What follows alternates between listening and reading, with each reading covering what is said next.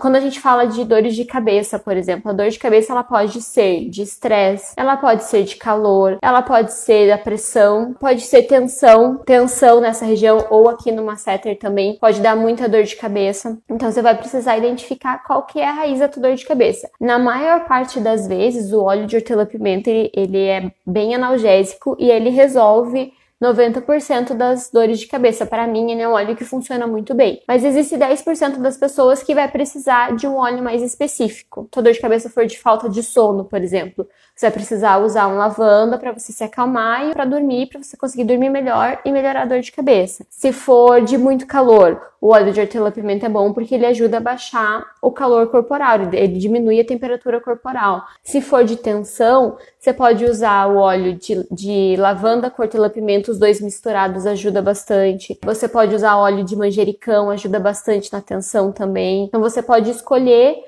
os óleos de acordo com aquilo que você percebe. Ah, Stephanie, é difícil, eu não consigo identificar da onde que veio a minha dor de cabeça, né? Não consigo ver qual que é a raiz. Então, o que, que você vai fazer? Você vai vai testando. Então, comece pelo óleo de hortelã-pimenta, porque ele é um óleo muito bom e ele tem um custo-benefício muito bom também. Então, comece com óleo de hortelã-pimenta e testa.